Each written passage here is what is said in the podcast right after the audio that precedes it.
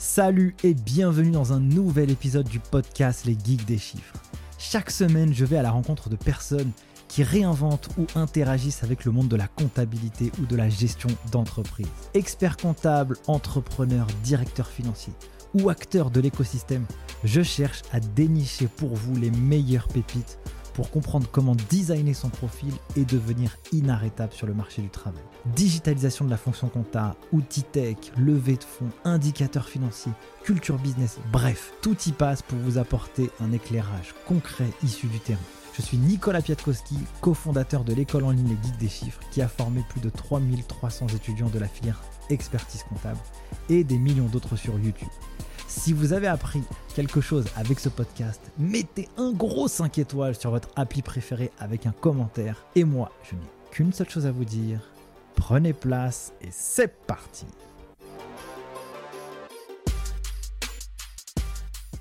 Avant de commencer l'épisode, je m'excuse déjà par avance parce que oh, j'ai eu un petit problème dans l'enregistrement de cet épisode. Il y a un petit grésillement dans la bande son de mon invité. Bon, c'est pas grand chose, ça change pas le fond. Le fond, il est top. Mais bah voilà, ne m'en voulez pas, je ferai mieux pour la prochaine fois. Salut Sana, bienvenue dans le podcast Les Guides des Chiffres. Salut Nicolas, merci de m'avoir invité. Écoute, je suis hyper content, Sana. On enregistre cet épisode un peu euh, de manière un peu émotionnelle. On a discuté une fois au téléphone et je me suis dit, mais elle est incroyable cette meuf, il faut absolument que, que je l'invite. Du coup, dans le cadre de cet épisode, j'ai prévu un bon programme pour toi. J'aimerais qu'on parle à la fois de, ton parcours, parce que toi, tu as fait de l'audit, de l'expertise comptable. Tu as un gros, gros, gros volet entrepreneurial aussi. Et tu t'es beaucoup aussi orienté dans le monde du digital. J'aimerais aussi euh, parler dans ce cas de ce podcast euh, des euh, différentes fonctions que tu as pu avoir euh, auprès des instances représentatives, dont une surtout sur la place des femmes dans la fière de l'expertise, de crypto-monnaie, de blockchain, de digitalisation et de ton passage à la télé. Bon, je ne sais pas si on va tenir tous les objectifs dans ce podcast, mais en tout cas, c'est le programme. Est-ce que tu es prête? Je suis prête. Ça fait un beau programme, mais je suis prête. Super. Alors, ma chère Sana, dis-moi, qu'est-ce qui t'a pris de devenir expert comptable? Qu'est-ce qui t'est passé par la tête? ce qui m'est passé par la tête, si tu veux que je te raconte, j'ai décidé de devenir expert comptable, j'avais 16 ans. J'étais euh, j'étais dans un lycée euh, à Casablanca au Maroc et j'étais dans un petit lycée où j'étais en S et j'avais la possibilité d'aller regarder un petit peu ce que faisaient mes petits copains qui étaient en compta gestion. Je suis rentrée avec eux en cours d'année, j'ai adoré. Assez rapidement, je me suis retrouvée à être la première de la classe en compta et éco en les ayant rattrapés en cours d'année. Et je me rappelle un jour, je suis rentrée et j'ai dit à mon père, je veux devenir expert comptable. Et lui, il s'attendait à ce que je devienne médecin comme lui. Donc, euh, je lui ai brisé un peu le cœur. Et, euh, et sur le coup, j'ai switché en fait assez rapidement. Ce qui m'a inspiré, je pense, c'était aussi mon prof. J'avais un prof qui était hyper euh, hyper cool et, et ce que j'ai bien aimé, c'était aussi mes cours d'économie. J'avais l'impression enfin d'avoir trouvé un pan avec la vie réelle et d'avoir d'avoir vraiment quelque chose voilà, de vraiment concret, de, de, de l'économie. Je me suis dit, en fait, un expert comptable demain est un super entrepreneur. Et le jour où j'ai décidé de faire ça, je me suis dit, je ne sais pas si j'exercerai en tant qu'expert comptable toute ma vie, mais je sais que ce métier-là, c'est le meilleur métier pour devenir le meilleur entrepreneur Enfin, voilà. Alors, c'est hyper intéressant ce que tu dis, parce que moi, j'ai fait plusieurs épisodes avec euh, des experts comptables, et ce mot économie, il revient très souvent. Et souvent, les étudiants qui sont dans la filière de la compta, ils pensent que l'éco, ça sert à rien. Mais j'ai quand même l'impression que ça crée des vocations. Bah complètement, complètement. c'est incroyable quand même ce truc. Donc écoutez bien, faites, faites de l'éco parce que franchement, euh, moi je vois beaucoup d'experts comptables qui, ont, qui sont passés par ce chemin-là. Donc raconte-moi un peu ta, ta, ta vie d'étudiante. Donc euh, tu t'as vite rattrapé les petits camarades. Toi, tu as fait ton, ton cursus traditionnel. À l'époque, c'était DECF, DESCF, c'est ça? Tout à fait, tout à fait. Donc du coup j'ai eu mon bac compta et, euh, et après je suis arrivée à Montpellier et là en fait j'ai fait vraiment parcours traditionnel. Comme je voulais être expert comptable, je n'ai pas dévié, je fais DPECF, DECF, DESCF à Montpellier jusqu'au DPECF et je suis montée à Paris pour faire le DESCF qui était beaucoup plus simple, il y avait plus d'écoles à Paris et puis surtout c'était pour avoir euh, un super cabinet pour mon pour mon stage. Et donc, toi, tu as fait le cursus en initial ou alors tu as fait quand même des petites parties en, alternance? Non, non. Non, je ne pouvais pas le faire en alternance euh, parce que j'étais étrangère. Et, hmm. euh, et, du coup, c'était très compliqué à l'époque, donc je l'ai fait euh, vraiment. En... Enfin, moi, j'ai beaucoup de respect pour ceux qui le font en alternance. Je ne sais pas si j'aurais pu le faire, très sincèrement. J'ai pu avoir la chance de me concentrer que sur mes études à 100%. Et donc, une fois que tu as validé ton cursus, après, tu es parti faire ton stage d'expertise. Comment ça se passe? Quelles ont été les premières étapes? Comment tu as trouvé ton cabinet? C'était quoi un peu ta première expérience professionnelle dans cet univers? La première expérience professionnelle dans cet univers, ça a été mes stages de, de, de DESF, évidemment, mais qui étaient juste orientés compta. J'avais trouvé ça pas très intéressant. Et donc, quand j'ai commencé à chercher mon, mon stage d'expertise, c'était l'ancien, c'était la plateforme de l'ordre. Hein. C'était euh, sur la plateforme de mise en relation de l'ordre. Je, je me rappelle plus du nom de cette plateforme, mais on déposait notre CV et on trouvait assez rapidement un job. Et je me rappelle euh, encore comme aujourd'hui, en fait, c'était moi qui avais cette liberté de choisir le cabinet que je souhaitais. Je voulais plutôt choisir un cabinet non seulement sur euh, ce qui, sincèrement, j'ai jamais été motivée pendant mon stage par la rémunération des cabinets. Ce qui me motivait, c'était le projet du cabinet en soi et les missions que j'allais avoir. Parce que comme j'avais pour objectif de devenir expert comptable, je me suis dit un expert comptable doit avoir une grande palette d'exercices et pas me focaliser juste euh, sur sur un seul métier. Et du coup, le premier cabinet que j'ai rejoint, c'était un cabinet qui faisait de l'expertise du comité d'entreprise. Et je me rappelle quand j'avais eu le, chef d'entreprise, l'expert le, comptable au téléphone, j'avais été passionnée par ce qu'il me disait. Il me disait j'en allais faire de l'économie, de l'analyse, de l'analyse de, de marché, l'analyse concurrentielle, l'analyse financière, parce qu'en fait, il faut rendre intelligibles les comptes pour les comités d'entreprise. Et on avait des très très beaux dossiers, pour pas les citer, du LVMH, euh, voilà, tous les grands vins aussi, champagne et tout ça. Et donc c'était vraiment des très beaux dossiers en termes de qualité d'information qu'on pouvait restituer. Et, j'ai beaucoup apprécié en fait de travailler dans ce domaine-là parce que du coup, ma première expérience, ça a été vraiment faire des analyses sectorielles des entreprises, être là en fait face à des comités d'entreprise, leur parler compta, mais sans parler le langage comptable en fait, leur parler chiffres. Et je, je travaillais avec un économiste qui me disait, bah les chiffres, on peut leur faire parler, on peut leur faire dire ce qu'on veut. La seule chose, c'est de se positionner et de voir comment on veut orienter. Et donc, euh, on, on s'amusait par exemple la masse salariale à enlever l'inflation, à comparer avec des vrais comparables pour essayer de retraiter les données. Et ça a été riche. J'y suis restée qu'un an. Euh, pourquoi un an Pour une raison assez simple, c'est que la mission était riche, mais la relation avec les comités d'entreprise et tout le côté syndical n'était pas dans mon esprit, c'était pas ma mentalité ça me les échanges, les, jeux tapes euh, entre les cadres et les employés, c'était pas ma mentalité. Je suis partie euh, au bout d'un an, mais j'ai adoré euh, travailler dans, dans ce milieu-là, ne serait-ce que pour la, enfin, la restitution les informations. enfin voilà, la mission en soi, elle est vraiment vraiment très intéressante. Qu'est-ce qui t'a donné cette culture du chiffre, toi? Finalement, avec une expérience si si faible entre guillemets en termes de timing, tu vois? Tu avais tout de suite la culture du chiffre, alors que on peut imaginer qu'on a plutôt la culture de la compta, de la fiscalité euh, quand on sort de ce cursus. C'est ce que je t'ai dit, j'ai adoré l'économie, j'ai adoré l'orga, ça s'appelait l'OGA à l'époque, l'organisation, la, la stratégie. J'avais un prof aussi passionnant, je connaissais toutes les théories par cœur, j'adorais. Et du coup, pour moi, je voyais ma vision n'était pas que la compta. Et pour être très transparente, la compta c'était pas la matière que où j'excellais le mieux, en tout cas en DESCF, en notes. Hein. J'étais très transparente. C'était plus les autres où je, je m'éclatais. Et, euh, et du coup, ce qui m'avait plu en fait aussi dans ces études-là, c'est qu'on n'a pas fait que de la compta. On a fait de l'éco, on a fait du système d'information, on a fait euh, de l'organisation, on a fait de la fiscalité. En fait, c'est vraiment très très très large comme et c'est ça qui me plaisait, c'était le lien entre tout ça. Et pour moi, la compta, c'était juste une partie, c'était une matière parmi tant d'autres. Hein. Et c'était pas celle que je préférais forcément. Donc, je me suis dirigée et orientée vers celle qui m'en tirait le plus. C'est très intéressant ce que tu dis il y a beaucoup d'étudiants ou de personnes qui s'insèrent dans cette filière qui sont un peu réfractaires à la compta. Des fois, ça peut être un peu bizarre de l'extérieur parce que c'est très marketé dans la filière de l'expertise comptable. Bah, comptabilité, tu vois, même expert comptable, c'est compta, tu vois. Mais ça ne représente que, euh, en fonction du cursus, si on est en DCG, bah, c'est deux matières. Si on est en DSCG, c'est une matière et ben en fait voilà il y a aussi un autre panel et ça je trouve que c'est un bon message dans ce que tu dis et d'avoir euh, tout de suite euh, finalement euh, été dans une mission qui t'a toi sensibilisé par rapport à ce que tu aimais plus aussi dans dans les études. Bon,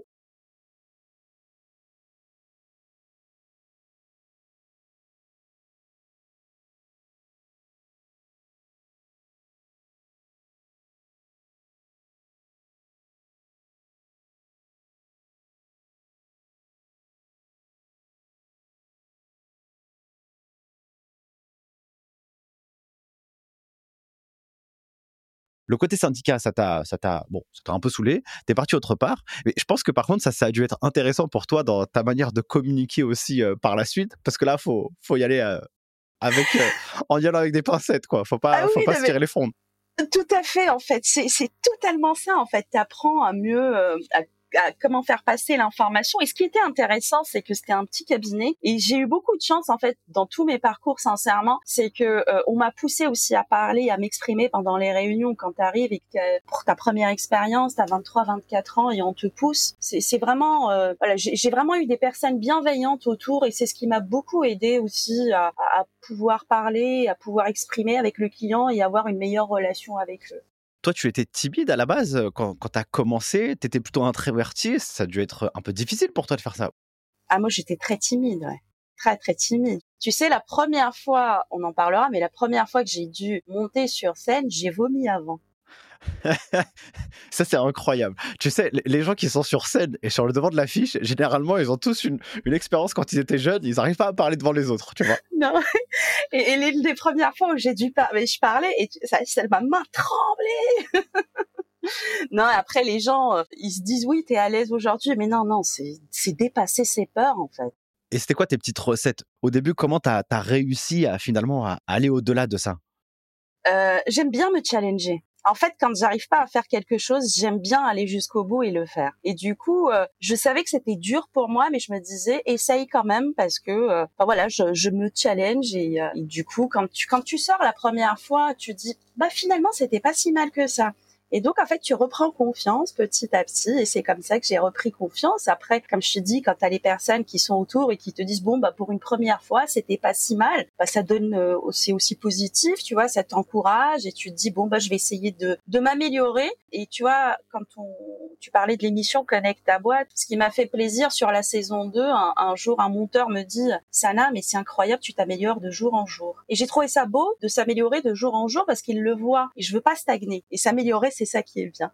Il faut se faire mal un peu, hein, c'est sûr, hein, euh, mm. pour, euh, pour progresser. J'ai lu un jour dans un bouquin, le bonheur, il se trouve derrière la peur. Dès que tu casses la peur, tu as pris confiance en toi, et puis après, bah, tu grandis au fur et à mesure, ton arbre, il, fleurit de plus en plus. C'est ça, non mais moi je suis une grosse peureuse. Même monter ma boîte, j'avais peur. Ah bah dis donc, j'en ai vu plein sur LinkedIn, donc je pense que là, le bonheur était vraiment derrière la peur, quoi. Tu as tout éclaté, les peurs. mais je n'en ferai pas un poste, tu vois. J'ai eu peur. non, mais je pense que c'est le propre de tout le monde. Sincèrement, celui qui va dire j'y suis allé comme ça sans peur, j'y crois pas.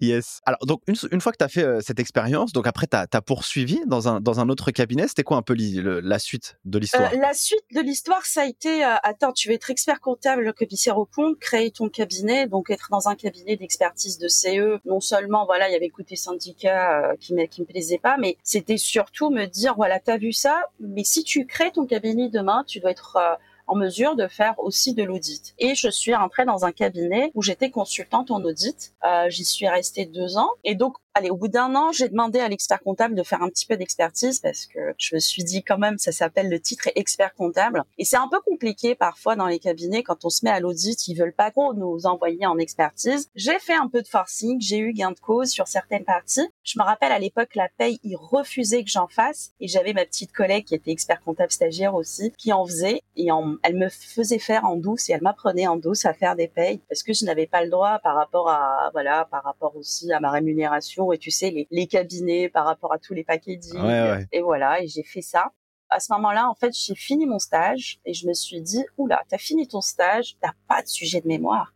Je m'étais mis une pression folle et aujourd'hui, euh, s'il y a des stagiaires qui nous écoutent, ne vous mettez pas la même pression que moi parce que ça a été d'une, enfin avec du recul, ce que j'ai fait, c'était une erreur parce que j'aurais pu trouver des sujets là où j'étais. Du coup, j'ai changé de cabinet et je suis allée dans un cabinet et à ce moment-là, je cherchais des cabinets avec des particularités particularités euh, avec des missions assez exceptionnelles, on va dire. Et je suis tombée dans un cabinet qui faisait, euh, qui avait euh, internalisé tout un pôle immobilier, donc les CPI ou PCI d'un grand fonds. Et donc il fallait tout refaire, organiser la compta, automatiser. Et je suis rentrée en tant que responsable. Donc j'étais la responsable d'équipe à ce moment-là. Et j'ai tout automatisé avec des ingénieurs et ça a été mon mémoire.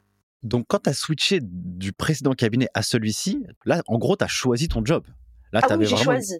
Là, tu avais une conviction. Tu dis, c'est ici que je veux aller, dans telle industrie, ou alors les industries, tu les connaissais pas forcément? je connaissais pas les, les industries, mais j'ai choisi parce que quand je suis allée dans les cabinets, en fait, j'ai inversé la tendance et c'est moi qui demandais ce qu'ils avaient comme mission. Et en fait, si le cabinet me disait oui, bah moi c'est du traditionnel et je voyais pas dans ma tête, hein, dans ma mentalité de l'époque, attention, je hmm. dis pas que j'avais raison et je me disais bah là j'ai un bon sujet de mémoire, j'allais jusqu'au bout. Et en fait, il y en a eu un qui m'a plu il y avait un gros challenge en plus et, et, je savais que toute la contribution et tout ce que j'allais donner pendant cette année-là, le retour il était clair, simple. C'était le mémoire et en fait tout le tout ce que tu produis pour le cabinet pendant ça a servi pour mon mémoire. Mon mémoire du coup je l'ai quasiment rédigé assez rapidement et assez facilement parce que j'avais le contenu, j'avais tout fait.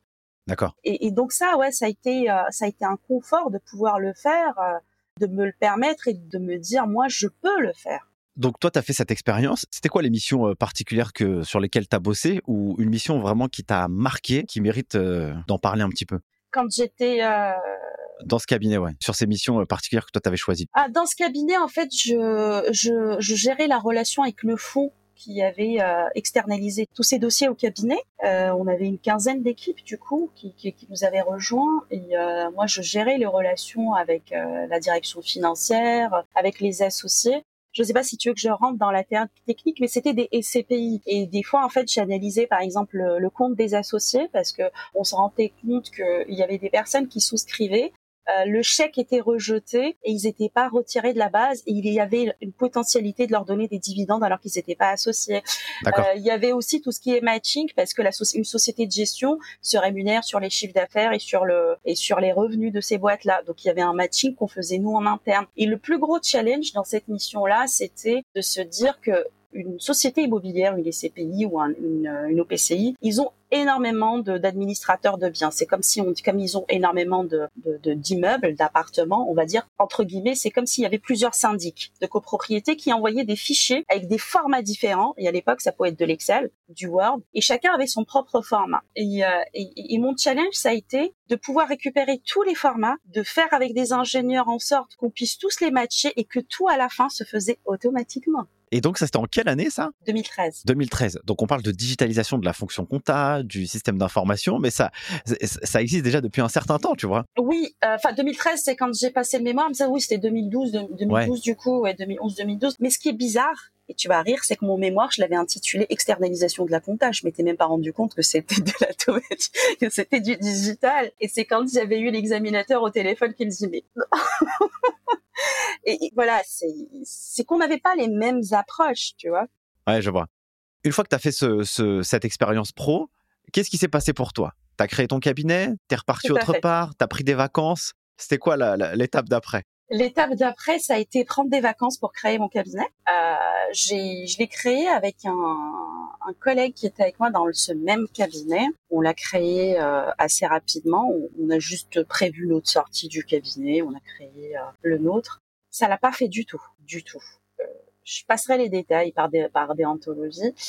Et du coup, en quelque sorte, ça a été mon premier échec parce qu'en moins d'un an, je me suis rendu compte euh, que, notre collaboration ne pouvait pas continuer. Et au bout d'un an, on avait acté notre séparation. Euh. Et donc cet échec-là, en fait, ce, que ça m'a permis, en fait, ce truc-là, c'est de se dire, bah peut-être, euh, peut-être que j'avais besoin aussi de, de, de cette personne-là, parce qu'il fallait du courage pour aller créer sa boîte. Et peut-être que je l'aurais pas eu toute seule. J'en suis convaincue mine de rien. Et donc, euh, pour tout dire, c'est le jour où j'ai appris que j'étais enceinte que je l'ai appelé. Je lui ai dit, c'est fini, je ne veux plus de toi. Du coup, je dis, c'est bon.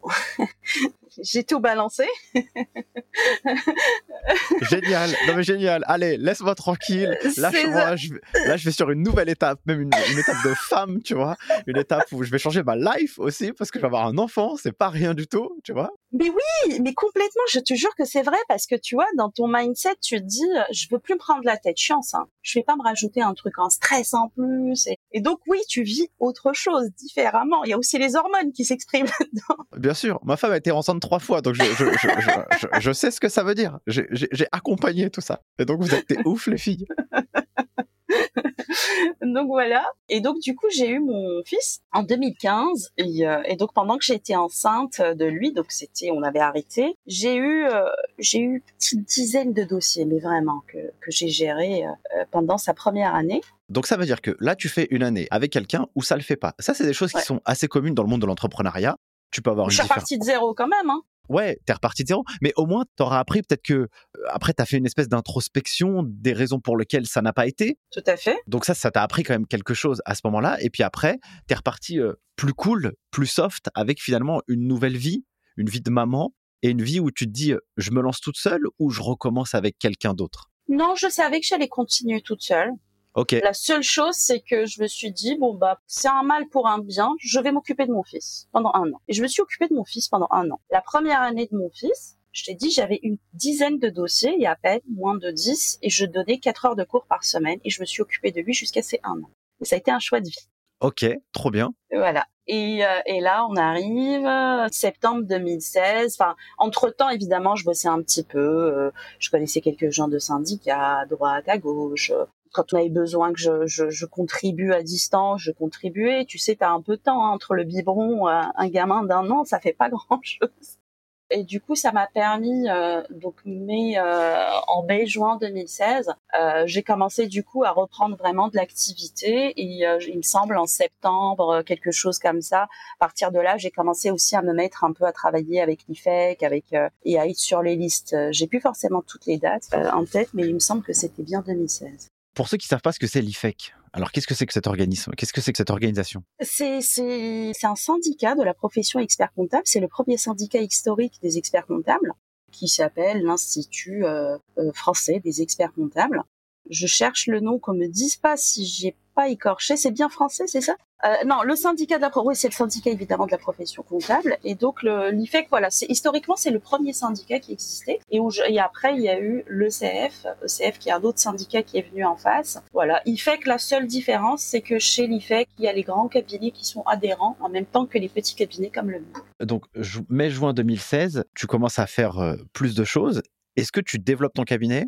Tu vas chercher des clients Ah oui, Raconte-moi un peu toute cette, toute cette étape et, Et comment tu fais d'ailleurs. Et donc là, je me dis, bah voilà, tu vas commencer à chercher des clients parce que je reprends, je commence un petit peu à me mettre euh, à, à refaire ma com, à à, voilà travailler avec des personnes qui m'aidaient un petit peu à chercher de la prospection, à prendre des indépendants. J'ai souvent travaillé avec des indépendants en fait sur ces sujets-là. Évidemment, adopter euh, quelque chose de numérique, euh, mais à cette époque-là, je prenais les dossiers de comptabilité, mais je les prenais à reculons. Je courais pas après, je et donc pendant cette période-là, effectivement, je commence un petit peu à chercher des dossiers. Ça vient petit à petit par les clients, par le bouche à oreille aussi, parce que mes clients, quand ils étaient satisfaits, bah, ça m'a ramené aussi du flux. J'ai commencé à, à prendre les premiers stagiaires pour travailler. Je m'étais installée chez un confrère à cette époque-là, dans, dans le 11e. On avait commencé un petit peu à, à, à développer, à, voilà, commencer à avoir le cabinet, enfin la vraie vie de cabinet qui commence en fait, sachant que mon cabinet à la base, je l'avais ouvert quasi deux ans et demi avant, trois ans. Et comment tu fais donc pour aller chercher des clients Tu as de la reco, tu vois, tu as de la recommandation. Comme tu me l'as dit, si les gens ils sont contents, bon, c'est OK. Mais comment tu vas pour aller euh, chercher des, missions de compta et peut-être des missions un peu exceptionnelles? En fait, à l'époque, je m'étais mise sur LinkedIn et Twitter. Enfin, LinkedIn, j'étais bien évidemment avant. Les Twitter, je me rappelle, j'avais commencé à tweeter sur euh, le crowdfunding, ça m'intéressait. Et, euh, et là, j'avais commencé à avoir des personnes qui commençaient à venir me voir euh, pour travailler avec eux. Je me rappelle avoir répondu à un premier appel d'offres euh, pour une société de crowdfunding. Et la personne m'appelle et me dit, bah, écoute, Sana, ton dossier, c'est le meilleur. Par contre, je ne peux pas te prendre parce que la CPR nous dit que tu es un petit cabinet, que tu n'as pas assez de puissance, de capacité financière pour, euh, pour absorber toute la masse, ce qui était vrai. Et avec le temps, cette personne-là était un confrère qui n'était pas encore euh, inscrit. Avec le temps, cette personne, en fait, je l'ai retrouvée et elle faisait partie d'un cabinet que j'ai accompagné dans leur transformation numérique par la suite. Donc voilà, je, je me sers des leviers, je me sers aussi pas mal de LinkedIn. J'ai commencé à avoir beaucoup de clients qui venaient par LinkedIn euh, en direct, en fait. Par rapport peut-être à mes posts ou par rapport à, à, à ce que j'écrivais. Je les contactais pas forcément en direct moi, hein, mais ça venait comme ça par rapport à mes publications. Euh, euh, et c'est vrai que dès le départ, les réseaux sociaux c'était ça. Et je me rappelle que j'avais fait un fichier Excel avec mes premiers clients dès les premiers mois à me dire d'où ils proviennent, de quel réseau. Il y avait aussi les réseaux physiques, hein, les réseaux de confrères. euh, le réseau, euh, même les réseaux physiques, je les séparais hein, en me disant bah tiens ça, ça peut venir du syndicat, du machin, de trucs. Et donc j'essayais de voir un petit peu d'où venait la valeur. Et je me rappelle quand même que les réseaux sociaux, c'était quand même mine de rien celui qui ramenait le plus. C'est vrai, c'est un levier assez, euh, assez puissant. Tu vois, quand tu prends la parole, il faut pas avoir peur de le faire. Et toi, c'est bien parce que tu l'as fait du coup suffisamment tôt. Et bah, toi, tu travailles de ton côté, sur ton ordinateur, sur ton téléphone, et puis euh, tu racontes quelque chose en lien avec ton expertise ou avec une expérience de vie, peu importe. Et puis, bah, ça crée de la résonance. Et puis, les gens ils se disent, ah, bah, cette fille, euh, bah, je sais pas, elle m'intéresse, elle m'inspire confiance. Je vais creuser. Puis, tu crées une espèce de relation de confiance. Et puis après, c'est un moyen de pouvoir capter des clients. Et je trouve que dans l'expertise comptable, euh, ce serait cool de pouvoir vraiment avoir euh, de plus en plus de personnes qui prennent la parole. On le voit beaucoup hein, sur LinkedIn, c'est top. Mm. Mais euh, voilà, c'est en tout cas voilà, c'est un bon, c'est un bon vivier. Ok, génial, ma chère Sana. donc tu fais cette partie-là. Toi, les dossiers de cabinet, compta, merci, merci, merci, au revoir. Et là, tu commences à te dire, il me faut quelque chose d'autre il faut que j'aille chercher quelque chose d'autre dans mon business pour créer un, projet qui soit plus aligné avec ce que j'ai envie de faire et qui me passionne au quotidien. C'est ça. Y a cette époque-là, je me disais, est-ce que je, comme j'ai commencé à connaître beaucoup de confrères, je me suis dit, est-ce que je commence pas à proposer des choses dans euh, l'automatisation des process? Comme au final, j'avais aussi pas mal d'expérience par rapport à la mission de mon cabinet où j'étais avant. Parce que mine de rien, on a quand même automatisé des très très très gros dossiers, c'était des très gros fonds donc euh, c'est quand même, enfin voilà, c'était assez costaud. Et je me disais, si tu as réussi à le faire pour des grosses, des grosses structures, pourquoi pas le faire avec des cabinets qui ont des clients TPE J'avais essayé euh, à commencer à m'intéresser à ces sujets-là, mais sans vraiment y aller jusqu'au bout. Hein, attention, hein. parce que euh, il y avait aussi la récurrence de la compta. Euh, quand on a de la compta, on est happé par ses clients. donc c'était une envie, mais je savais pas comment forcément y aller et la développer. J'essayais petit à petit sans grand chose. Enfin, ça prenait, mais c'était pas non plus exceptionnel. Je vois. Je vois. Ah, vas-y. Non, vas-y, vas-y, je t'en prie. Je, poursuis sur cette expérience. Donc, euh, en, tout cas, au début, c'était pas, voilà, c'est pas ce qui te ramenait du flux ou, voilà, il fallait aussi peut-être trouver une offre ou. Euh, oui, oui, il fallait trouver une offre. Euh, j'ai commencé à répondre à un certain nombre d'appels d'offres. j'ai fait un certain nombre de choses qui n'ont pas marché. Ouais. Et, euh, et c'est pas très grave, le tout c'est d'essayer. J'ai commencé à répondre à des appels d'offres. Euh, J'avais commencé un petit peu, euh, du coup, à cette époque-là, faire des infographies aussi, par exemple sur du RGPD, sur sur des choses comme ça, euh, sur des, des missions nouvelles, on va dire. Hein. Et là, j'avais, je me rappelle, c'était, on reçoit un mail dans la boîte contact de je crois la mairie, enfin mairie de Paris ou je sais pas qui qui demandait à ce qu'on fasse une formation sur le RGPD. Donc tu te dis bah peut-être que ça mord d'une manière, d'une autre et petit à petit en fait euh, il y a des choses en fait où je sais que j'ai perdu énormément de temps, mais c'est pas très grave. J'ai appris, j'ai testé, j'ai vu que ça marchait pas. En fait c'est tu testes, ça marche, ça marche pas, next. Après, ce qui m'a vraiment conforté et poussé à aller beaucoup plus vite dans cette partie numérique, ça a été aussi mes fonctions enfin, ordinales quand j'ai été vice-présidente de l'ordre en charge du numérique, j'ai beaucoup travaillé sur le numérique au point où l'ancien président Charles René me dit mais Sada, mais c'est pas possible que tu passes autant de temps. Enfin, t'as un cabinet aussi comme tout le monde. Et je me suis rendu compte que c'était parce que le sujet me passionnait. Et euh, un jour, mon mari me dit euh, euh mais Sana, t'es toujours énervée quasiment à la même période. Et j'avais fait le lien entre le fait que quand j'étais sur la production qui ne m'apporte pas à moi. Attention, parce que je pense que moi, j'ai mon associé, il adore euh, lui ça, ça le détend. Et moi ça ne ça, ça me satisfait ça, ça m'énerve ça me m'apporte pas satisfaction que comme j'ai fait le numérique ça me passionne pas autant. Euh, et c'est vrai que c'était toutes les périodicités fiscales et toutes les périodes déclaratives j'étais pas j'étais énervée parce qu'il devait manquer des pièces parce qu'il faut relancer et, et, je me suis dit, bah écoute, euh, au final, euh, tu prêches la bonne parole au niveau de la profession, faut y aller, le numérique, euh, il marchera pas dans dix ans, enfin la compta, pardon, dans dix ans, elle vaudra zéro. mais comment tu peux, Sana, dire ce discours et même toi ne pas le faire? Tu peux pas faire partie de ceux qui disent qui disent des choses et qui les font pas parce que du coup tu es plus cohérente avec toi-même. Et je me suis dit bah tiens, je vais commencer à réfléchir à comment faire le cabinet. Et c'est là où je me suis dit mais déleste-toi de la partie compta parce que c'est dur hein, de se délester parce que tu as quand même du, du chiffre d'affaires derrière hein, qui est récurrent. Tu apprends à connaître les clients. J'avais des bonnes, enfin un bon relationnel avec eux. Euh, il y a de l'affect aussi là-dedans.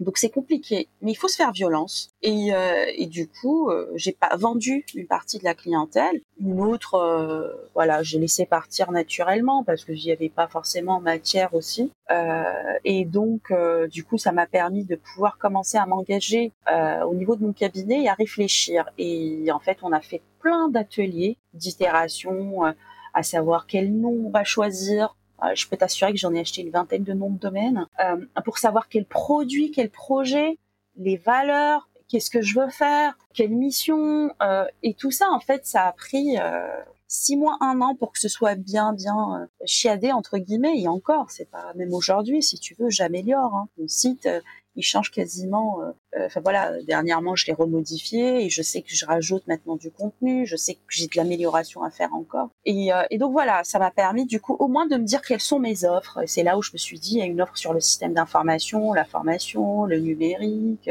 euh, et commencer en fait à faire des propositions sur les choses qui me plaisent, dans lesquelles je m'éclate et dans lesquelles en fait je peux aussi apporter quelque chose. Et comme ça te passionne, en fait, tu, tu vas moins compter tes, enfin, tes heures, même si je devrais pas le dire comme ça, mais, mais tu vas être plus engagé, plus engagé, voilà forcément, quand, quand tu es animé par quelque chose, enfin, ton cerveau, il n'a pas du tout l'impression de travailler, quoi. Il prend du plaisir. C'est comme si que tu vas faire, je sais pas, tu vas manger une bonne glace euh, dans un beau restaurant. Là, tu vas kiffer, tu es, chill, tu prends du bon temps.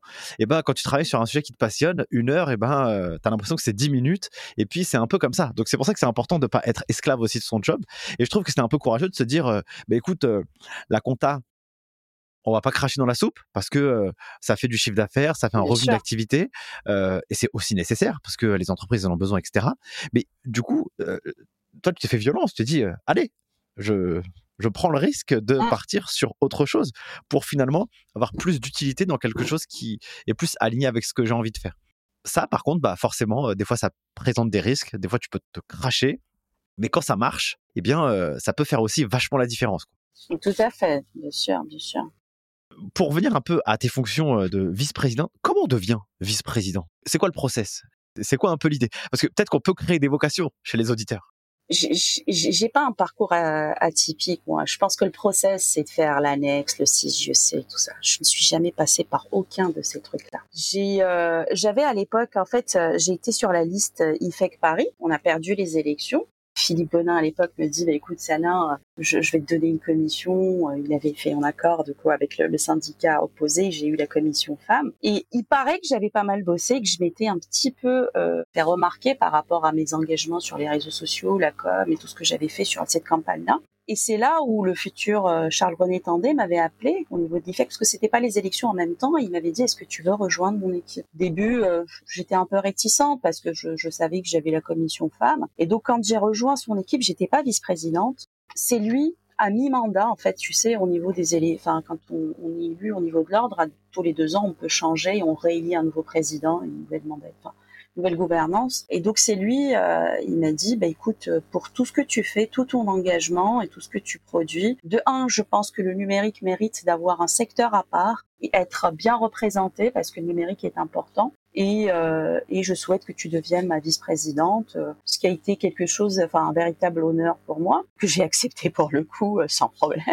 Et, euh, et, voilà, je je saurais pas te dire en fait, je, je n'ai pas fait le parcours comme feraient d'autres, mais ça a été parce que je me suis engagée et que j'ai bossé. Et j'ai bossé parce que c'est ce que tu l'as dit tout à l'heure, quand ça t'anime, y vas en fait, tu tu comptes pas tes heures. Et, et sincèrement, même même que ce soit Charles René Tendé ou tout, toute l'équipe, tout le Comex à l'époque, ils ont tous été très bienveillants. Ils me disaient mais Sana, mais fais attention à ton cabinet parce que tu sais, tu partais de baisser sur des sujets, sur des projets, mais mine de rien, ça m'a beaucoup aidé aussi sur mon cabinet parce que tous les projets que j'ai bossés pour l'ordre, je les ai ingurgités intellectuellement.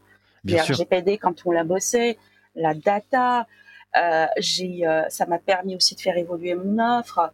Je me rappelle à l'époque, beaucoup de jeunes euh, installés me disaient, mais Sana, qu'est-ce que tu fais? Tu perds beaucoup de temps. Nous, on développe, certes, mais euh, ça m'a permis d'avoir de la visibilité, ça m'a permis de, de, mieux me conforter moi-même aussi. Hein. Tu sais, tu prends de l'assurance toi-même par rapport à tes projets numériques. Ça m'a permis vraiment de voilà de prendre en confiance. En plus, en 2019, j'ai été rapporteur du congrès sur euh, au cœur des flux, donc sur le numérique. C'est quelque chose que moi justement, si les jeunes nous écoutent, moi je pense qu'il n'y a pas de, il y a aucun chemin qui est tracé en fait. Il faut juste faire euh, ce qui vous plaît et aller s'engager dans les instances, bah, c'est quelque chose de beau, de sympa parce que et le retour vous l'aurez d'une manière ou d'une autre, tu vois. Je pense très sincèrement, si je devais faire moi-même ma propre communication pendant ces quatre ans-là, l'un ou l'autre, je pense que on s'y retrouve au final. Enfin, ça m'a donné beaucoup de choses, que ce soit intellectuellement, les rencontres, les gens, les, les projets.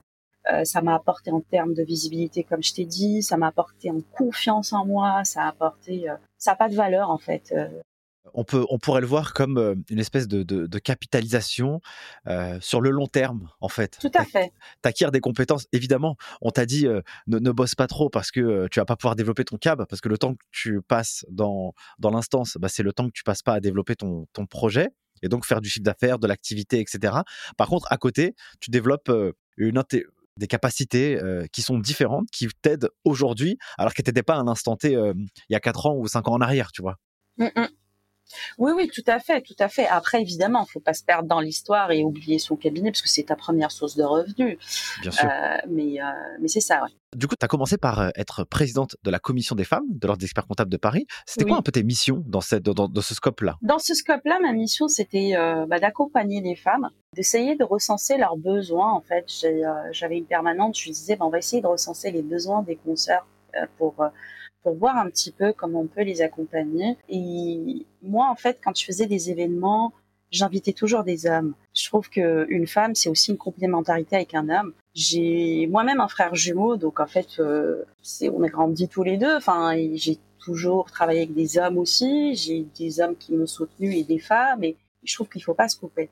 Et ce qui a été marrant, je me rappelle, c'est ma première, ma première euh, réunion à la commission femmes je te rappelle, je suis née au Maroc, j'ai grandi au Maroc avec un frère jumeau, et quand j'arrive ici et que je suis dans une commission et des femmes qui disent oui, euh, je me sens pas à l'aise pour parler au milieu de femmes, de d'hommes, j'étais assez choquée et surprise parce qu'elles étaient jeunes et ça, c'était en 2016-17. Elles étaient jeunes et, je me disais, mais pourquoi? Et je pense peut-être que moi, c'est parce que j'avais un frère jumeau finalement que ça m'a, que je me suis peut-être libérée de tout ça. Et je pensais que dans ma tête, c'était, j'aurais pu avoir un frein parce qu'il y avait un frère et qu'il pouvait être plus imposant, mais en fait, pas du tout. Et c'était marrant. Je leur disais, mais je comprends pas. Non, je me sens pas légitime pour parler. Et ce qui, ce qui m'avait frappé, c'est premier tour de table. C'est bonjour, je m'appelle euh, Machine je suis expert comptable, j'ai trois enfants, euh, mon mari m'aide pas, qu'est-ce que je fais? Ça a été vraiment sur les vies privées. Waouh. Euh, et, et, là, en fait, on s'est rendu compte que c'était pas forcément les mêmes enjeux. Alors qu'un confrère, il va se présenter, il va pas se présenter par rapport à ses enfants quand on est et là, c'était les premières commissions. Là, on était qu'entre femmes. Hein. Et donc, effectivement, euh, on a senti qu'il y avait un besoin de libérer les femmes. Et j'avais fait des, des animations euh, pour la prise de parole, pour les femmes. Euh, on a fait des, des réunions de mentoring. Où on avait des femmes qui mentoraient d'autres, des plus jeunes avec des moins jeunes, pour essayer de s'encourager. Et souvent, euh, euh tu avais les, les, les consoeurs qui, qui avaient un peu plus d'ancienneté que nous quand elle racontait. On voyait vraiment que c'était, enfin, que c'est pas la même chose. Et effectivement, pour moi, c'était de l'autocensure de ces consoeurs-là. Euh, et, beaucoup s'en sont rendus compte parce que quand je les revois aujourd'hui, elles sont rayonnantes, elles sont partout, elles sont sur les réseaux sociaux, elles font des vidéos, elles sont juste euh, top quoi. Et c'est parce que je pense qu'on manquait aussi toutes de, confiance en nous dans une profession qui était vachement masculine. Et euh, moi j'étais surprise en fait parce que comme moi c'était pas dans ma mentalité, je m'en étais pas rendu compte. Je vois. Et c'est très bien parce que si ça sort des personnes qui prennent confiance en eux, eh bien, si elles prennent confiance en eux, elles parleront. Et puis, si elles parleront, bah, du coup, elles donneront envie à d'autres de le faire. Parce que quand on l'a vu une fois, on voit que c'est possible. Ça crée le chemin, quoi. Alors, euh, raconte-moi un peu, aujourd'hui, c'est quoi ton scope d'activité et qu'est-ce que tu fais aujourd'hui? Aujourd'hui, une fois que tu as développé tout ça, euh, où est-ce que tu es arrivé à ce moment-là, là, précis? Alors, allez, je fais par étapes. Mon cabinet actuel, j'ai mon cabinet où je suis seule euh, associée, je travaille avec des indépendants. Et là, ce cabinet, il est focus 100% accompagnement transformation numérique. Donc je fais pas de compta, plus l'audit des systèmes d'information je suis commissaire au compte aussi. Hein. Euh, et donc sur cette partie-là, je, fais de l'accompagnement à la transformation numérique. C'est avec ça aussi que j'ai été euh, approchée pour faire connecter ta boîte, euh, où j'avais passé un casting hein, pour euh, quand même avant d'être avant d'être prise pour être expert dans cette émission. Ah mais je vais te couper parce que moi je suis parti regarder sur YouTube. Franchement, allez-y, hein, c'est cool. Moi, j'ai l'impression que je suis dans, je suis dans euh, Cauchemar en cuisine là, mais pour les entrepreneurs, tu vois. C'est trop bien. J'ai vu un épisode sur euh, une personne qui, qui, vendait des jouets dans un magasin de jouets, tu vois. Ah, excellent. Allez-y, connecte ta boîte, franchement, c'est trop top. Merci Nicolas pour. Euh, et donc du coup, voilà, comme je t'ai dit, donc le cabinet en 2019, on l'a changé, on l'a rendu tout numérique. J'ai répondu aussi cette année à l'appel d'offres euh, France Num en fait pour accompagner euh, les TPE dans leur transformation numérique. Je l'ai eu en tant que plus petit groupement, en tout cas sur la première fois, je l'ai pas eu, j'ai dû le refaire pour la deuxième parce qu'il faut être aussi très transparent avec les gens qui nous regardent et qui sachent que on n'y arrive pas du premier coup. Je l'ai refait et, et du coup parce que ça a été piloté par des pays, expliqué ce qui allait pas, j'ai réajusté et reproposé. Et du coup, en le reproposant, j'ai fait un focus que pour les experts comptables en disant, bah voilà, moi j'accompagne les experts comptables et leurs collaborateurs dans la transformation numérique. Et là, en fait, j'ai pour mission, euh, donc ça a commencé en, en 2021 fin 2021 et là ça va aller jusqu'au 31 12 2022. Je, je dispense des formations de sensibilisation qui sont gratuites pour les TPE mais qui pour moi en fait me sont financées par, euh, par France Num, par le plan relance, qui me sont financés. Et donc, je, ça permet à chaque entreprise qui souhaite euh, aller, en tout cas cabinet, qui souhaite aller sur la transformation numérique et surtout les collaborateurs comprendre des enjeux, de venir voir mes, euh, mes ateliers qui sont pratiques en fait. par exemple, quand j'explique comment j'accompagne des TPE, quand sur l'organisation des TPE. Je vais expliquer aussi comment le faire, comment détecter une mission, parce que je pense aussi que la richesse, elle est aussi dans le partage des pratiques. Et donc, euh, j'ai essayé de faire une offre assez intéressante et assez large en allant euh, des missions qui vont intéresser, enfin en allant de, de, de choses qui vont intéresser le, cabinet lui-même à se s'auto-numériser et des formations pour accompagner leurs propres clients, voilà, en allant du RGPD. Je peux même avoir des formations sur la crypto et ce qui m'emmène au deuxième volet, donc ça, ça a été en, en 2019 euh, mon cabinet, et aujourd'hui, euh, ce cabinet-là roule sur toute cette partie-là numérique. Et donc, euh, quand on avait fait avec mon co-rapporteur du congrès, Fabrice Evrard, en 2019, qui était déjà à cette époque-là, on commençait tous à être assez proches, copains et tout. Lui, c'est quelqu'un qui était, qui est toujours, qui est très geek et qui avait beaucoup de dossiers en comptabilité sur les cryptos. Mais lui, il n'avait pas l'approche conseil. Moi, dans mon cabinet, je ne fais pas de compta, mais j'ai que l'approche conseil.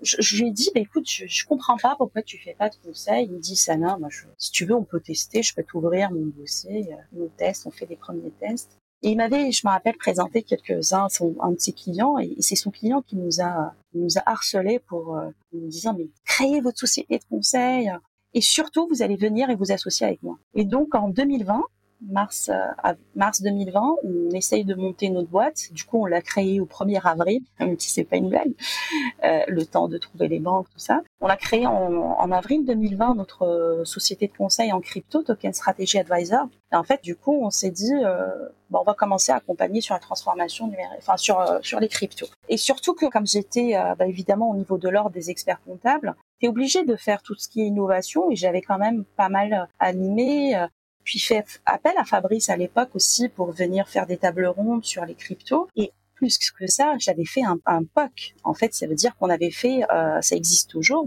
on peut toujours aller vérifier les diplômes des experts comptables sur la blockchain Bitcoin. Alors, comme le MIT, en fait, on peut certifier euh, qu'on est expert comptable sur la blockchain. Et du coup, voilà, c'est quand j'avais bossé la blockchain en 2017 aussi, au niveau, euh, on avait été en plus 2018 à la Commission européenne, la France, elle était vachement innovante dans ces sujets-là. Vraiment, ça m'avait passionné. Je, te promets, j'avais trouvé cette technologie hyper intéressante et c'est pour ça que quand avec Fabrice, on, a créé ça, c'était logique. Et du coup, on a commencé à créer, à accompagner les premières sociétés, à qualifier leur euh, bah, les flux qu'il y a dans la blockchain, à leur dire bah voilà ces flux-là, comment on va les retranscrire économiquement parlant et en compta. Première grosse difficulté, on ne trouvait pas d'experts comptables qui étaient en mesure de les prendre.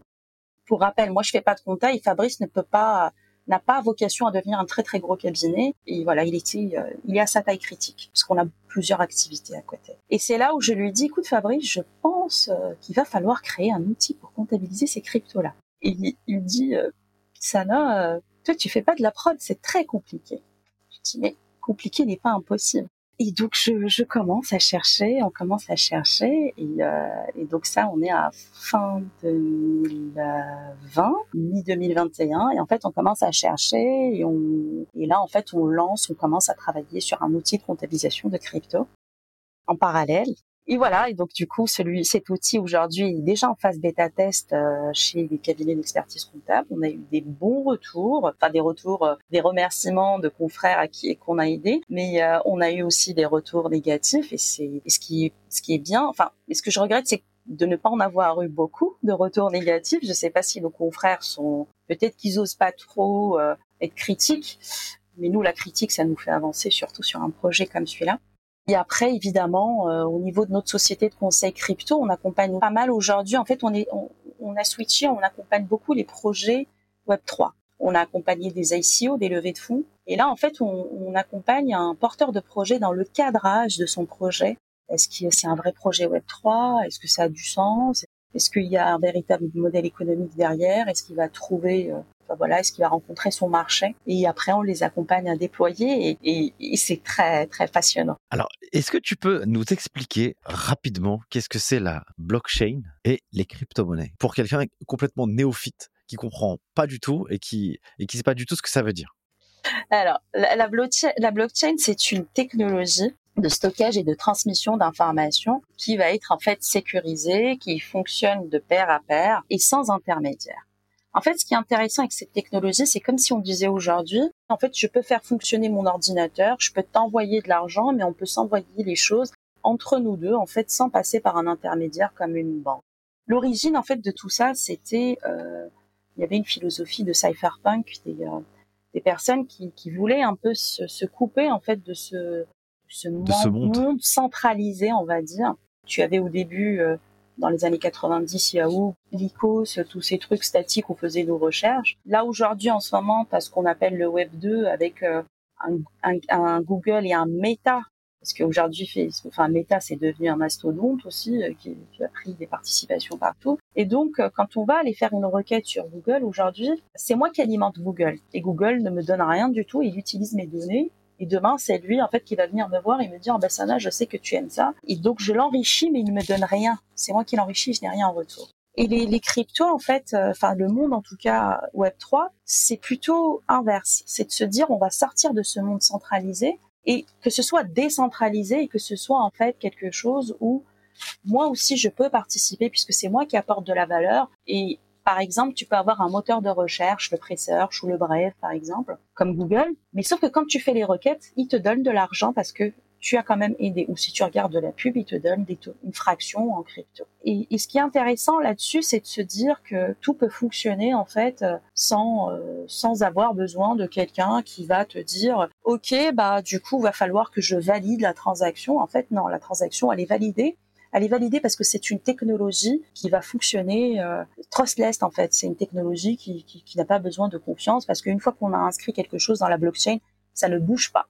Nicolas, il va pas venir bidouiller derrière. Non. Ou alors si tu bidouilles, on verra. Il y a pas. C'est tout est tellement transparent que on, on est tous, on s'accorde tous sur le même principe. Après, pour revenir aux cryptos, les cryptos, ça permet surtout, euh, sont des actifs en fait euh, euh, numériques virtuels qui vont utiliser la technologie de blockchain, d'accord, pour, euh, voilà, qui sont des sur des registres centralisés et pour en fait effectuer des transactions. Ça peut être s'envoyer des cryptos comme comme moyen de paiement parce que on a eu une transaction tous les deux. Ça veut dire que moi, je pourrais, par exemple, toi, tu pourrais me vendre ton téléphone et moi, je pourrais te payer euh, en euh, crypto-monnaie. Tout à fait, tout à fait. Et aujourd'hui, il y a des grands acteurs, euh, même des grosses boîtes très connues qui acceptent les cryptos. On peut payer en crypto, se faire payer en crypto. Mais ce qui est intéressant là-dessus, c'est franchement la philosophie, moi que je trouve intéressante, et, surtout, ouais, cette philosophie de se dire qu'en fait tout le monde est acteur de cet écosystème, et tu ne peux pas, je peux pas me servir de tes propres données, je peux pas me servir de la valeur que produit Nicolas sans lui rétribuer. Et ça, c'est très, très intéressant. Après, aujourd'hui, on voit tout et n'importe quoi sur le marché. Et nous, notre rôle en tant que conseil, c'est d'accompagner les clients et leur dire euh, euh, si ça marche ou pas. Une fois, on a eu un client, on lui a dit, bah non, en fait, euh, franchement, nous, on n'est pas capable de vous accompagner parce que vous avez juste flairé le bon filon de la crypto et vous voulez faire une levée parce que les gens, ils vont aller vous filer de l'argent parce que tout le monde espère faire une, une culbute et, pour le côté fluctuation, mais c'est pas le principe c'est pas le projet. Et si votre projet tient pas la route, nous, euh, déjà, c'est pas la peine en fait. Et, ça c'est intéressant du coup quand tu, tu as cette approche-là avec les clients. Du coup, franchement, ils ont revu leurs feuilles. Et un an après, là, on n'est encore pas arrivé jusqu'à la phase finale et on va pouvoir les accompagner à déployer. En tout cas, si si les internautes qui nous regardent veulent s'intéresser aux crypto, je suis désolée, mais en deux minutes pour l'expliquer, c'est très compliqué. Mais en tout cas, ils peuvent aller regarder la formation que je fais euh, sur le site World of Numérique, qui est gratuite, euh, une heure, et que je fais avec Fabrice, mon associé. Et on pourra aussi répondre à vos questions sans problème. Avec plaisir. Donc, vous aurez tout ça dans les notes de l'épisode, mes chers auditeurs, les geeks des chiffres. Quand tu parles d'accompagnement, euh, des cabinets à la transformation numérique, concrètement, qu'est-ce que ça veut dire et est-ce que tu aurais des exemples à nous donner? Oui, euh, concrètement, en fait, bah, tu peux avoir un cabinet qui va te dire, euh, qui, est, qui est totalement désorganisé au niveau process, euh, ou même, enfin, eux, ils viennent pas pour les process à la base, ils te disent, bah voilà, je vais avoir des outils performants, je veux tout digitaliser. J'ai essayé, ça n'a pas marché. Et donc, euh, moi, généralement, je leur explique que c'est une question de process et de procédure, et qu'effectivement, faut comprendre un peu leur architecture, leur auditer leur procédure actuelle pour pouvoir leur proposer quelque chose qui s'adapte. Donc c'est là où toi tu fais l'audit du système d'information dans ton accompagnement, c'est ça? Oui, oui, oui, ça peut, oui. Ça, je peux le faire plus pour les entreprises, mais pour les cabinets aussi, oui. Oui, bien sûr, bien sûr. C'est une sorte, bien sûr, c'est une audit, c'est un audit parce que on, on, peut pas. En fait, moi, c'est ce que je dis à mes confrères quand on, on me contacte pour les accompagner. Moi, je n'ai pas de, je, je, ne suis pas, ou alors je ne suis pas assez qualifiée, mais je ne peux pas accompagner un cabinet si je connais pas sa clientèle, si je connais pas son organisation, si je ne connais pas son effectif, sa, la qualification de ses employés, leur euh, leur envie, échanger avec eux. Euh, en fait, un accompagnement c'est beaucoup plus long que de dire allô oui bonjour quel outil je peux mettre? Non, c'est pas ça. Et, et, ceux qui veulent ça, moi je travaille pas avec eux parce que c'est pas comme ça que je travaille. Et d'ailleurs euh, c'est pas le sujet. Hein. J'en ai eu qui m'ont contacté, j'ai envoyé l'approche.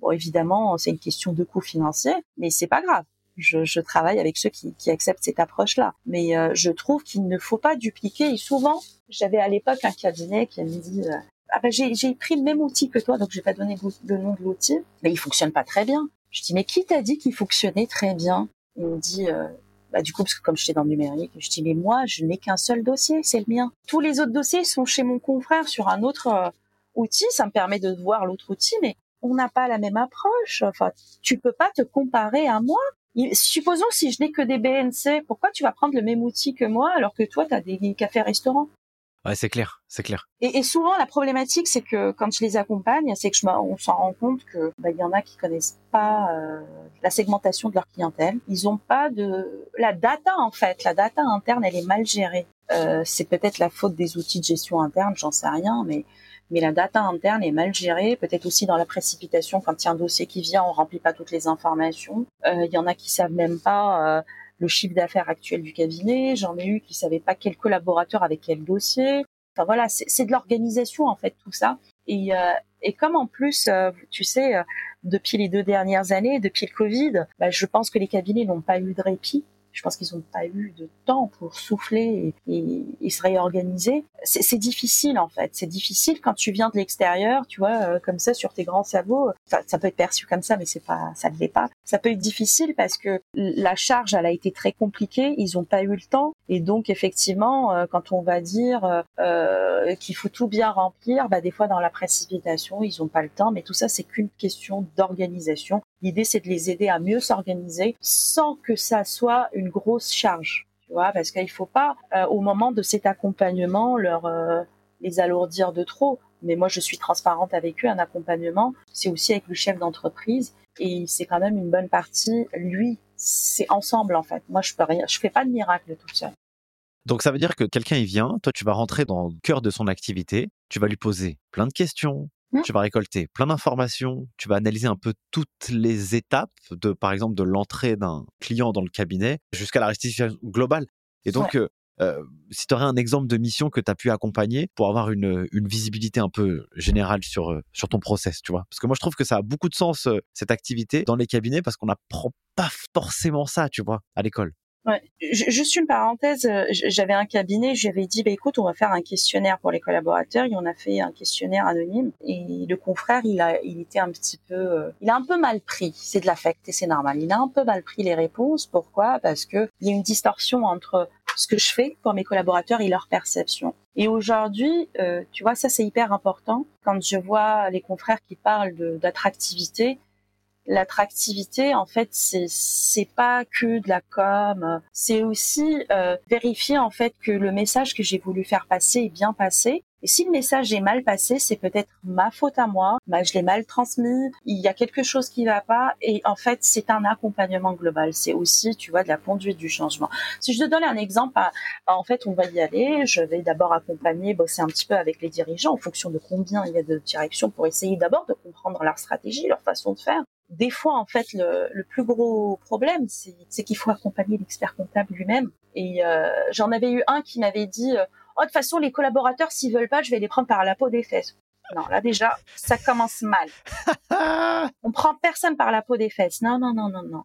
Non, parce que là, on va commencer d'abord par toi. Et, euh, donc, en fait, euh, il faut, essayer de doser et de trouver le bon dosage. Et donc, voilà, travailler avec les, associés, essayer de comprendre la stratégie, voir quel serait son besoin d'accompagnement à lui aussi. Après, euh, je bosse, euh, je bosse aussi avec les équipes euh, et les associés parce qu'il faut qu'ils soient aussi impliqués, essayer de comprendre un peu les enjeux des uns et des autres, expliquer le projet. Et moi, je leur dis, vous devez être transparent. Il y a une grosse part de transparence avec les, avec les, collaborateurs pour essayer de comprendre où est-ce qu'ils vont. Et surtout, faut les écouter. Si je te fais, si je t'envoie un, un, questionnaire et je te demande si tu es satisfait de telle solution ou tu me dis non, un an après, il s'est rien passé. C'est de la frustration et je te promets que même si tu me refais quelque chose et tu reviens me voir et tu me dis je vais te le faire, je te croirai plus. En fait, faut que ce soit, c'est de les aider aussi à aligner les mots avec les actions. Euh, et, c'est quand on a tout ça qui est aligné que ça marche et que ça fonctionne. Après, expliquer aux collaborateurs qu'on a eu des erreurs dès le départ, qu'on a mal appréhendé, que tout ça n'était pas aligné et qu'on est dans une démarche de réalignement, ils le comprennent, on est tous des êtres humains. Et, euh, et, donc voilà, accompagner euh, les collaborateurs, ça va être des ateliers, des itérations, enfin des ateliers, des, des, des, trucs participatifs. Après, évidemment, on peut pas obliger tout le monde, même si euh, euh sur les premières, je demande toujours à ce qu'il y ait tout le monde. Mais après, tu peux pas obliger, il faut que ce soit du volontariat. En tout cas, sur les collaborateurs, ceux qui veulent s'impliquer. Et là, en fait, c'est de l'organisation. Donc, ça veut dire que c'est les collaborateurs qui vont s'impliquer. Il faut que le cabinet soit en mesure de leur libérer du temps tu ne peux pas demander à ton collaborateur de rajouter, d'aller faire la transformation numérique alors qu'il garde encore le même scope, tu vois. Et, c'est ça en fait où des fois on se rend pas compte. On peut pas leur donner une trop grosse charge de travail parce que tu peux plus absorber un truc en plus et tu vas pas être efficace. Il y a quelque chose que tu feras mal. Euh, et, donc voilà, en fonction des objectifs, euh, moi je rends par exemple une roadmap avec des itérations, avec euh, avec des KPI pour analyser, pour voir le ROI, quel pourrait être le ROI, et, et, tac tac tac, et tout ça en disant au cabinet, bah voilà, c'est sur 12 mois, sur 24 mois. T'as besoin de moi, je t'accompagne sur toute la roadmap que je t'ai donnée. Si tu veux pas, tu veux la faire tout seul parce que tu as des gens en interne, grand bien te fasse. Je ne suis pas là pour pour m'accrocher. Et surtout, euh, moi, je ne suis pas là pour vendre des solutions. Mais des solutions, je, je ne trouve aucune meilleure que l'autre. Je, j'essaye surtout d'être très indépendante de ces solutions pour pouvoir du coup avoir l'intérêt du client first. Tu vois ce que je veux dire? C'est euh, voilà, si telle solution là, elle s'adapte plus, j'ai pas de scrupule à dire enfin voilà te, te la proposer parce que elle s'adapte plus et je je n'ai aucun lien avec aucun éditeur même si je, je trouve qu'ils sont tous ils aient tous de faire bien faire aujourd'hui dans la profession. Génial. On arrive à la fin de cet épisode. Je vais te poser encore de... quelques petites questions. Je te garde encore un tout petit peu. Après, je te libère. Connecte ta boîte. Qu'est-ce que ça t'a appris? Qu'est-ce que ça t'a apporté? Parce que c'est quand même euh, un truc un peu, un peu différent, tu vois. Une expert comptable qui passe à la télé, euh, une émission, c'est, c'est pas commun, tu vois. Ouais. Alors, qu'est-ce que ça m'a appris? Euh, Ça m'a appris à simplifier. À simplifier parce que le premier épisode, oh là là, ça a été douloureux pour moi. Tu avais un silence sur le plateau quand je parlais. Là, je les connaissais pas en plus bien les équipes. Et, en fait, j'étais trop technique. J'étais expert comptable. comprends rien à ce que tu dis, ça T'enlève ton jargon. et, et tu sais, tu vois, c'est en te confrontant à l'extérieur que tu t'en tu rends compte. Parce que quand on est entre nous, on s'en rend pas ça va, ça passe. Ça va. Et puis même nos clients, en fait, ils sont tellement sympas, ils sont tellement bien éduqués qu'ils nous le disent pas des fois quand ils comprennent pas. Tu vois, ils ont tellement pris l'habitude qu'on soit des ovnis et qu'on s'adapte pas que. Donc voilà, ça m'a appris ça, à me dire, euh, bah déjà, faut être beaucoup plus intelligible euh, sur les terminologies et les mots que j'emploie. Euh, des fois, on va, on va employer un jargon qui nous parle à nous, alors que on peut l'expliquer de manière très simple à une entreprise. Ça m'a appris que euh, c'est l'une des premières fois où j'ai bossé avec d'autres experts en lien. Je m'explique, on a même réfléchi des fois, en fait, avec certains, on se dit, bah, quelle stratégie on peut mettre en place ensemble. Tu vois, sur le dernier épisode de, la saison 2 de Mélanie, on lui a fait un changement de modèle économique, bah, on a bossé ensemble avec Mickaël, hein, ça n'a pas été fait sans, l'autre. Et ce que j'ai adoré dans ça, c'est que, en fait, souvent, on, bosse les uns contre les autres, tous, les acteurs du numérique, parce qu'on a l'impression qu'on se concurrence. Moi, je j'ai pas l'impression, enfin, je le vois pas de cette manière-là, parce que moi, je fais le, la partie entre guillemets back office. Moi, je vais, je vais digitaliser le système d'information. Je vais donner une stratégie, tu vois. Je vais, je vais diagnostiquer. Je vais expliquer lors de ma phase. Quand je te dis audit, c'est aussi un diagnostic. Hein, tu donnes, tu donnes des objectifs pour aller sur des bonnes rails. Et donc, comme, comme je diagnostique cette partie-là, je vais être en mesure de dire euh, de dire à l'entreprise euh, voilà euh, on peut avancer on peut faire tel tel projet tel projet. Et après en fait vous avez une fois qu'on aura fini tout ça parce que la partie back office c'est ce qui va lui faire gagner du temps après évidemment on pourra faire un site internet on pourra faire tout ce qui est partie communication. Mais ça c'est moi je le fais pas et donc pourquoi ne pas faire en lien avec d'autres? Et ça pourrait avoir beaucoup d'intérêt parce qu'on on choisit des outils qui communiquent ensemble, on choisit une organisation dans l'intérêt du client. Et ça j'ai trouvé euh, j'ai trouvé ça super intéressant parce que dans ma vie de tous les jours je, je suis contactée notamment grâce à Connect à boîte de plus en plus par des TPE et PME pour les, les accompagner dans leur transformation numérique. Quand c'est des TPE, ils ont des experts comptables et à chaque fois que j'ai demandé, euh, enfin, les TPE, elles préviennent toujours leur expert comptable qu'elles ont quelqu'un pour les accompagner. Je ne sais pas s'ils lui disent que c'est un autre expert comptable, mais euh, pour le moment, j'ai rarement eu le retour euh, positif de mes confrères quand j'envoie un mail de prise de contact. Parce que moi, je fais un mail de prise de contact pour essayer de, de faire aussi quelque chose qui ne les gêne pas et qui leur convienne même si évidemment mon, intérêt premier c'est celui de mon client, mais il faut aussi que ce soit harmonieux avec son organisation et j'y arrive pas forcément. Donc voilà, ça c'est quelque chose que j'ai beaucoup adoré dans Connect ta boîte, euh, cette complémentarité. Et après, je pense que la deuxième question c'est qu'est-ce que ça m'a apporté? Ouais, qu'est-ce que ça t'a apporté ouais? Bah, ça m'a apporté justement euh, ce que je t'ai dit, évidemment, plus de visibilité sur les sujets par rapport au, numérique euh, auprès des TPE, PME. Ça m'a apporté euh, de la notoriété et plus de confiance aussi face à caméra. Oh, allez, on est entre nous, je te promets. On arrive à tomber dessus, la première vidéo capture le numérique. Je, ma joue, elle tremble.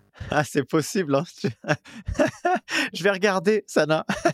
je vais checker, je vais aller sortir mon sniper voilà, c'est bien, mais comme ça, les gens, ils voient comment j'étais pourrie et comment on peut s'améliorer. Je dis pas que je suis top, mais je me suis améliorée. Ah ouais, non, franchement, elles sont. Moi, franchement, j'ai regardé les dernières vidéos, je les ai trouvées hyper cool. Hein. Franchement, je trouvais euh, super. Euh, merci, merci. Et, euh, et voilà, c'est c'est c'est ça en fait. C'est euh, c'est aussi euh, la confiance sur sur la prise de parole, sur la caméra, de face à caméra. Et en plus, tu sais, quand un expert comptable se met au numérique, ça on en a pas parlé tout à l'heure, mais il était même limite plus facile pour moi de dire je suis consultant que expert comptable qui fait du numérique. Parce que ça a été compliqué au départ. Un expert comptable, t'es pas légitime. Pourquoi un expert comptable dans le numérique? Ouais, C'est clair, c'est pas c'est pas hyper intuitif en fait, effectivement, dans, dans, dans l'esprit collectif, tu vois, ah, pas du tout. Et limite, ça nuisait à mon image euh, au départ, mais euh, mais moi j'y crois. Hein. Je, je pense que au contraire, que ce soit au niveau du numérique, au niveau du, de la crypto, ce qui nous crédibilise et ce qui m'apporte un plus, c'est ma connaissance du système d'information en tant qu'expert comptable et commissaire au compte. Et donc voilà, c'est ça, ça permet aussi euh, d'avoir, de se conforter, d'avoir euh, la petite notoriété. Et puis mon fils est fier d'avoir sa maman qui passe à la télé. tu m'étonnes. Et je sais pas, comment ça se passe les coulisses d'un enregistrement comme ça?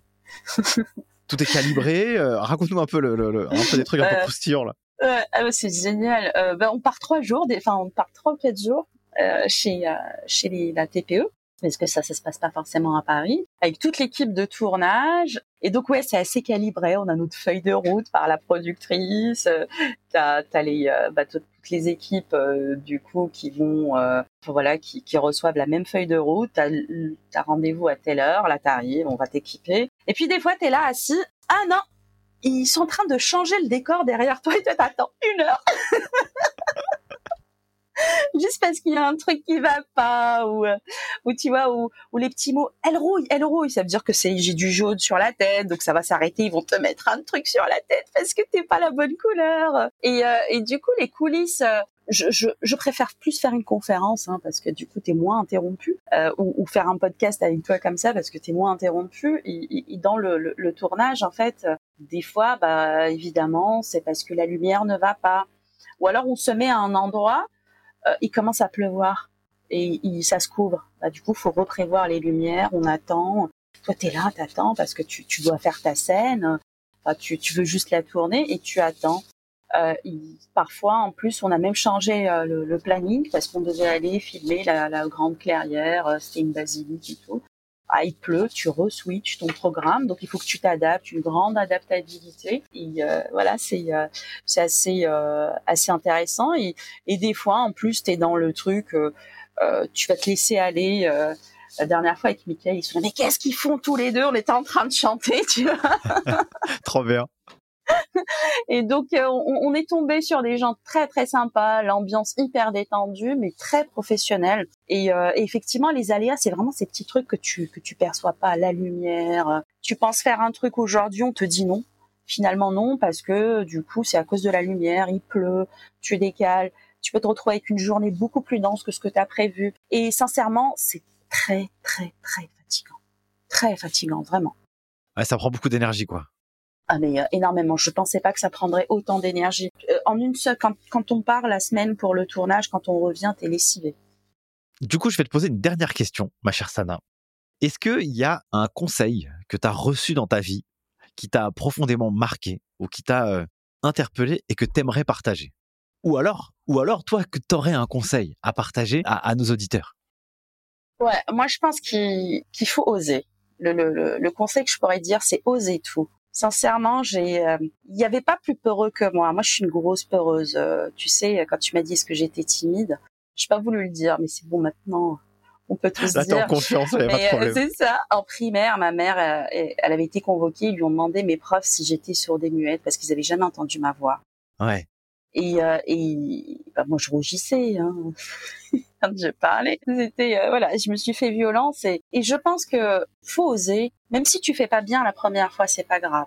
Tu t'améliores et il faut toujours être dans un esprit à se dire je m'améliore. Moi, je sais que les premières fois que je sais pas où j'ai parlé en public, j'ai j'ai plus retenu le le petit bafouillage qui a duré deux secondes et j'étais mal, alors que j'aurais dû euh, lâcher prise et avancer. Voilà, toujours ne pas chercher à être le l'excellence, à être le meilleur tout de suite. En fait, chercher à donner le meilleur de soi-même. Je pense que c'est le meilleur conseil parce que c'est pas parce que toi, par exemple, sur tes vues sur euh, YouTube, tu, je, t'en ai parlé tout à l'heure, je trouve que c'est génial ce que tu fais vraiment. Euh, moi, je n'arrive pas à faire les mêmes vues que toi, ça me dérange pas, je me compare à moi-même. Peut-être un jour j'y arriverai, mais, mais c'est, c'est, chacun son, enfin, tu vois, c'est euh, oser, ne vous freinez pas, sincèrement, vous avez toutes les capacités en vous. Faites ce dont vous avez envie, puis si ça marche pas, au pire, qu'est-ce qui va se passer? Qu'est-ce qui va se passer au pire? Bah rien, ça sera juste une expérience et chaque expérience, bah, c'est, euh, elle est salutaire parce que vous allez apprendre, vous allez apprendre ce qu'il faut faire, ce qu'il faut pas faire et on grandit avec les expériences. Super Sana, merci beaucoup. Du coup, si on veut te retrouver, alors on a LinkedIn, Sana Moussaïd. Bon, de toute façon, je mettrai toutes les notes euh, en description de l'épisode. On peut te retrouver sur Twitter, on peut te retrouver sur YouTube, on peut te retrouver sur World of Numérique, on peut aller sur tes formations gratuites aussi pour apprendre sur la RGPD, la crypto et tout le tralala. En tout cas, mille merci, ma chère Sana, d'avoir participé à ce podcast. C'est un plaisir pour moi. Et du coup, bah, j'espère que le plaisir sera partagé aussi avec tous nos auditeurs. Un grand merci à toi, Nicolas. Allez, salut Sana. Merci d'avoir suivi ce podcast jusqu'à maintenant. Si vous êtes arrivé ici, c'est que vous avez été hyper motivé. Je voulais vous partager quelque chose. Ce podcast, c'est du taf, mais c'est un plaisir incroyable pour moi à réaliser. Le jeu en vaut la chandelle.